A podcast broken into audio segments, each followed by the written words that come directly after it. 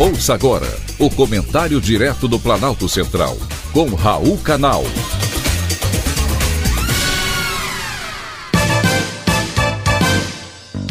Queridos ouvintes e atentos escutantes, assunto de hoje: enfermeiros sem piso.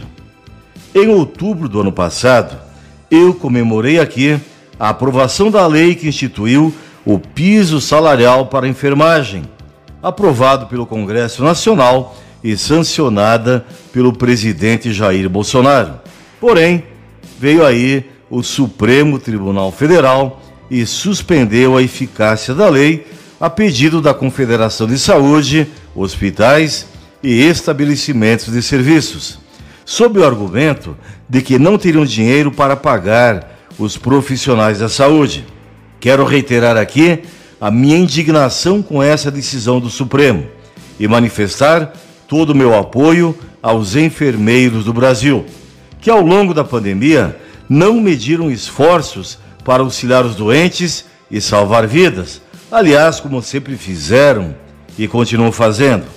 Na qualidade de presidente da Sociedade Brasileira de Direito Médico e Bioética, ANADEM, assinei manifesto dando total apoio à atuação do COFEM, Conselho Federal de Enfermagem, que ingressou com ação direta de inconstitucionalidade para pedir ao Supremo Tribunal Federal o fim da suspensão liminar da lei que cria o piso salarial nacional para enfermeiros, técnicos e auxiliares de enfermagem. Essa decisão do Supremo Tribunal Federal precisa ser revista imediatamente. É inconcebível este retrocesso que prejudica diretamente a categoria e traz total instabilidade com relação às medidas adotadas em benefício dos profissionais da saúde.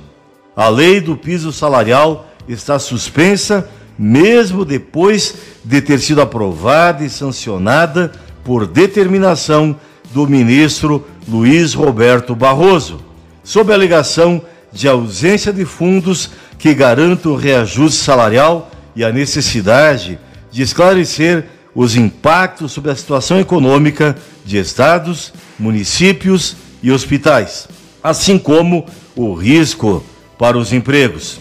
Desde então, ao menos oito propostas para a viabilização da medida foram apresentadas e até agora nada, absolutamente nada.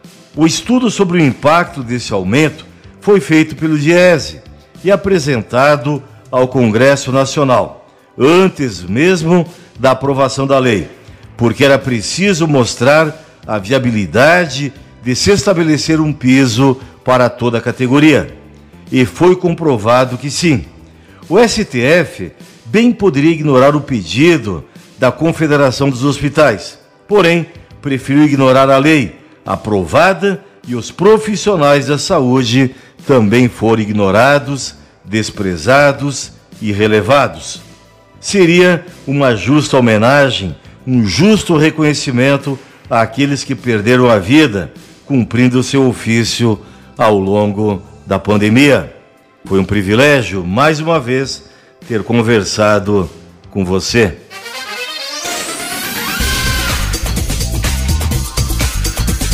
Acabamos de apresentar o Comentário Direto do Planalto Central, com Raul Canal.